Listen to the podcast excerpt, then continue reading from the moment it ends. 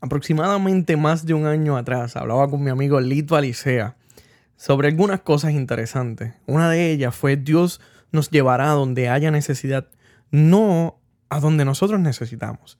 Y el tema que hoy quiero compartir con ustedes precisamente nos habla de eso, de qué necesidad nosotros tenemos que atender y cómo estamos accionando ante ella.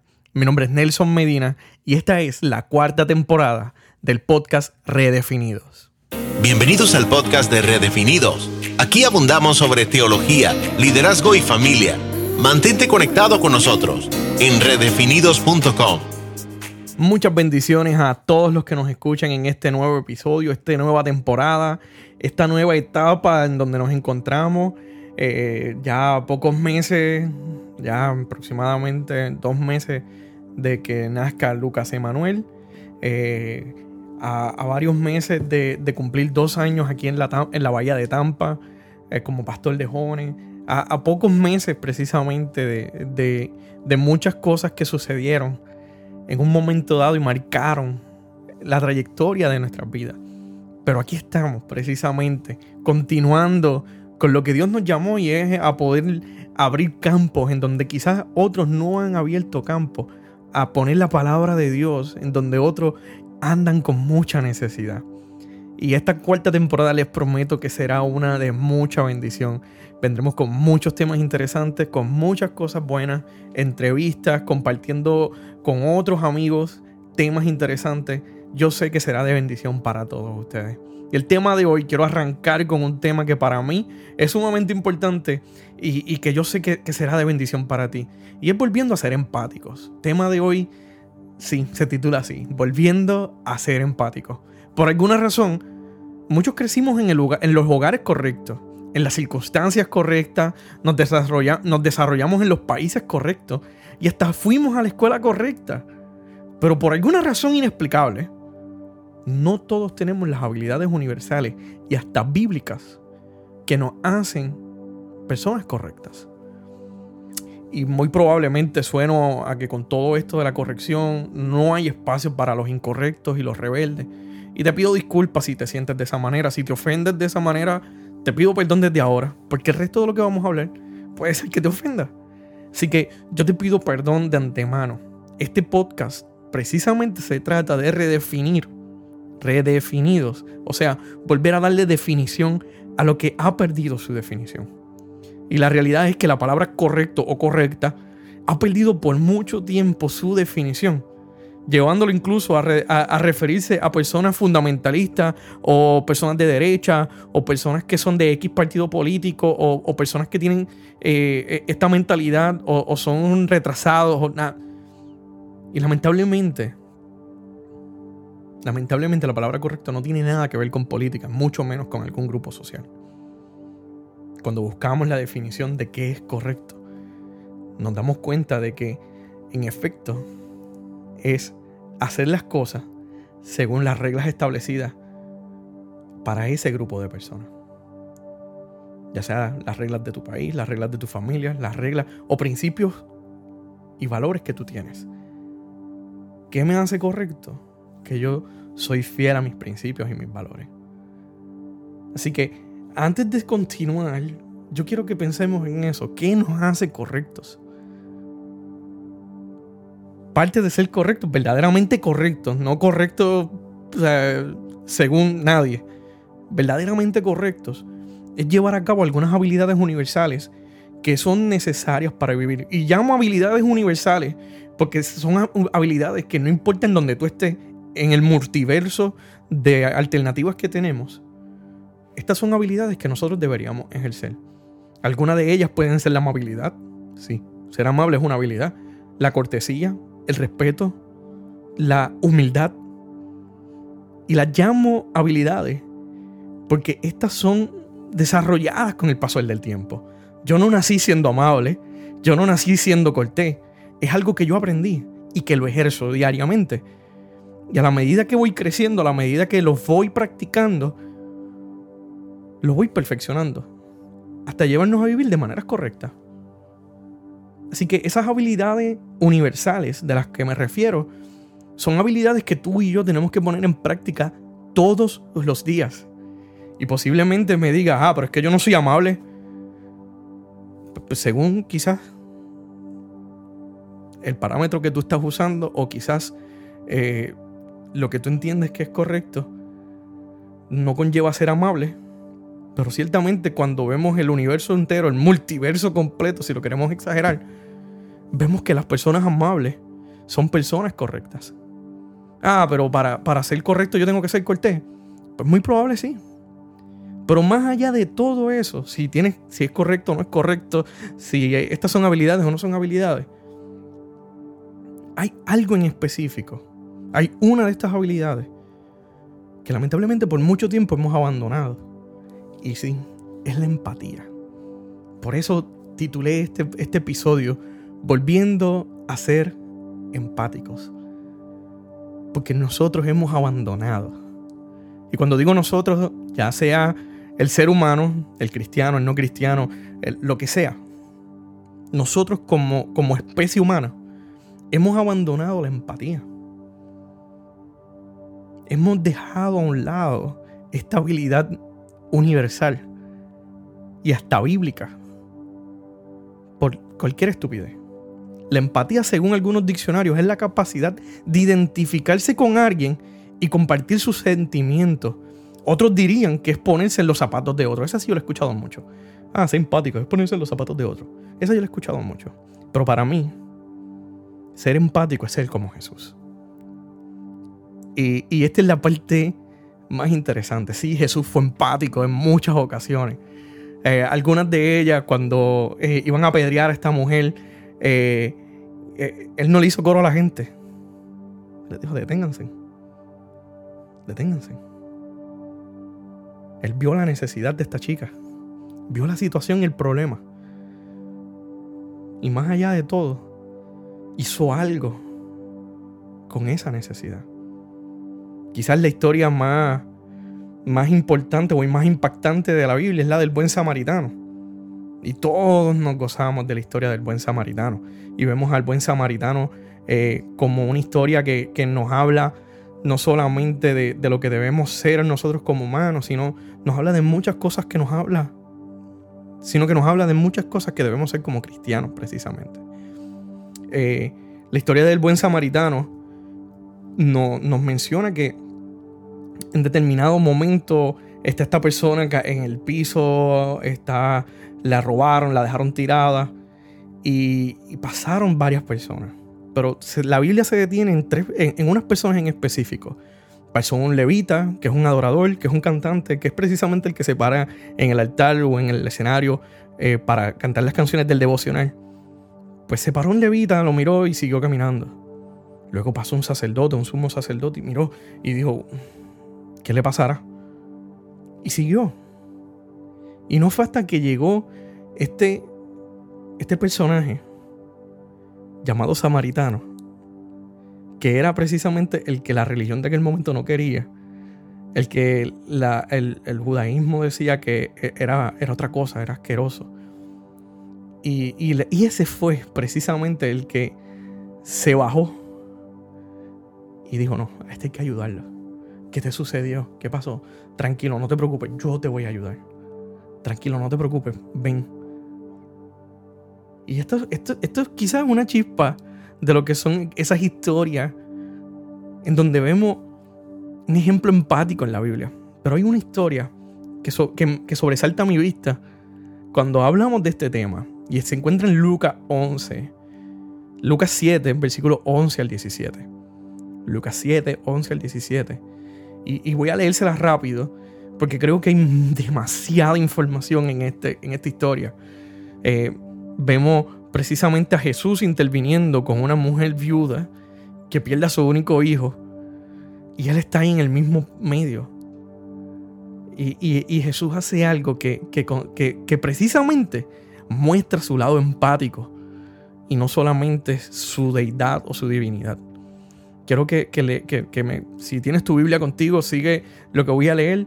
En Lucas 7, 11 al 17 dice, aconteció después que él iba a la ciudad que se llama Naín, e iba con él muchos de sus discípulos y una gran multitud. Cuando llegó cerca de la puerta de la ciudad, he aquí que llevaban a enterrar a un difunto, hijo único de su madre, la cual era viuda. Y había con ella mucha gente de la ciudad. Y cuando el Señor la vio, se compadeció de ella y le dijo, no llores. Y acercándose, tocó el féretro y los que lo llevaban se detuvieron. Y dijo, joven, a ti te digo, levántate. Entonces se incorporó el que había muerto y comenzó a hablar y, le dio, y, lo dio a su madre. Y todos tuvieron miedo y glorificaban a Dios, diciendo, un gran profeta se ha levantado entre nosotros y Dios ha visitado a su pueblo. Y se extendió la fama de él por toda Judea y por toda la región alrededor. Es bien interesante este, esta historia porque precisamente habla de, uno de los, de los momentos, de, esas historias que, no todo el mundo lee en la Biblia. Eh, tú sabes que muchas veces que leemos la Biblia a lo loco y no, no estamos pendientes a las historias que hay detrás de toda la Biblia. Y, este texto en, Lucas 7 trae a mi mente tres, cosas, tres aspectos bien importantes sobre cómo nosotros podemos ser más empáticos. No solamente como personas, sino como cristianos precisamente. En primer lugar, la historia dice que al ver a la madre viuda llevar a su hijo a enterrarlo, se compadeció. Yo quiero que, pongamos un poquito en contexto. Jesús venía de, una ciudad, iba para la otra, se cruza con, con Naín, esta ciudad que es la ciudad entre medio de donde él está y a donde quiere llegar, y ve esta situación. Yo quiero que ustedes se imaginen un, funeral, van llevando el, muerto de la funeraria al cementerio y, está esta situación en el pueblito. Y Jesús llega en ese momento. Y acercándose a esta mujer, que era viuda, o sea, que no tenía el soporte económico de su esposo, y su único hijo, varón, quiere decir que la única posibilidad de sustento que le quedaba se acababa de morir. O sea, esta mujer estaba echada a la muerte. El Señor Jesús ve toda esta situación y lo primero que dice, acercándose a la mujer, se compadeció. Se compadeció. La empatía y la compasión van de la mano. Son casi primas. No son iguales, pero son primas. La compasión te hace sentir la necesidad cuando tú sientes compasión, cuando tú te compadeces de alguien, tú estás sintiendo su necesidad. Tú no solamente lo miras y te, te, ríes con él, sino que tú sientes su necesidad. La empatía te detiene, te para frente al necesitado. La compasión que sintió Jesús lo llevó a hacer un milagro poderoso. Muchas veces vemos a otros pasar por necesidad y no sentimos nada o simplemente nuestro sentido de compasión está dormido dentro de nosotros. En muchas ocasiones vemos al necesitado frente a nosotros y lo miramos y, en ocasiones lo que sentimos es pena nada más. Decimos bendito, pobrecito. Pero nosotros debemos comenzar desde ese sentimiento, desde ese sentir, desde esa compasión que, que flota en nuestro corazón y llegar a esa empatía, llegar a ese momento de movernos, de sentir ese, ese, ese paso adicional de qué yo estoy haciendo por ese necesitado. En segundo lugar, Jesús se acercó al hijo muerto. Jesús se acerca al problema de la mujer viuda. Esto no estaba en los planes de Dios. Esto no estaba en los planes, bueno, en los planes de Jesús. O sea, el detenerse y hacer un milagro en un pequeño pueblo donde había, donde nadie sabía quién era. Eso no estaba en la agenda. Eso no estaba en el, en, el schedule, en el rundown. Eso no estaba en el, en, el, programa de la iglesia. Eso no estaba, eso no estaba programado. Cuando le preguntaban a, los discípulos, mira muchachos, ¿quién, ¿quién esto? Todos se miraban como que no, yo no cuadré esto, yo no fui esto. Eso no estaba en los planes de Jesús, pero sí estaba en los de Dios. Aún así se detuvo y se compadeció de esta mujer viuda. Jesús pasó de la compasión a la empatía en solo segundos. El texto bíblico menciona que acercándose a la viuda le dijo que no llorara. Se viró y de inmediato caminó hacia el féretro. Y levantó al joven que ya estaba muerto. Muchas veces nosotros vemos la necesidad y más que compasión, brincamos a la indiferencia. esto no es conmigo, estamos muy ocupados, la agenda está llena de compromisos, quizás yo no lo conozco, porque yo me tengo que meter ahí. La empatía movió a Jesús del problema de una madre viuda que se acababa de quedar sin su único hijo a resucitar a, a un joven que le brindara estabilidad a esta mujer dentro de la cultura en que vivían. En tercer lugar, quien se da, quien se lleva la gloria es Dios. No somos empáticos con otros para ser los más grandes de la historia o para que nos glorifiquen. No somos empáticos porque todo gira alrededor de nosotros, sino para darle espacio a que Dios se glorifique. La historia termina con Jesús fuera de la escena. Ya Jesús no estaba ni en la ciudad, pero con un pueblo rendido a los pies del Padre Celestial. Cuando tú y yo somos empáticos, cuando tú y yo atendemos a la necesidad, no atiendo la necesidad porque quiero que la gente se acuerde de Nelson. Yo no atiendo la necesidad de las personas que me rodean porque quiero que la gente eh, me, me eche porras o me eche flores. Lo hago porque sé que a través de yo ser empático con la necesidad de alguien a mi alrededor, el Señor puede glorificarse. Dios puede glorificarse. Cuando nos mueve la empatía, el protagonismo se tiene que quedar en casa. No puedo ser un buen samaritano esperando que me reconozcan por lo que hice. Muy seguro, el buen samaritano nunca se enteró de que usaron su historia en, la Biblia. Cuando tú y yo somos empáticos, realmente lo somos y no esperamos nada a cambio. Ese es mi llamado hoy. Es tiempo de que hagamos un estudio de nuestras habilidades universales. Yo quiero que hoy tú hagas un estudio de, dentro de ti. ¿Qué de estas habilidades yo tengo y qué de estas habilidades yo necesito? ¿Qué del fruto del Espíritu Santo yo poseo? ¿Qué yo necesito buscar?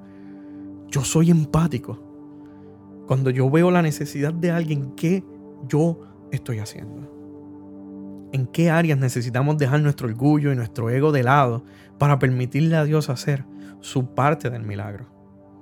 No nos limitemos a hacer buenas obras.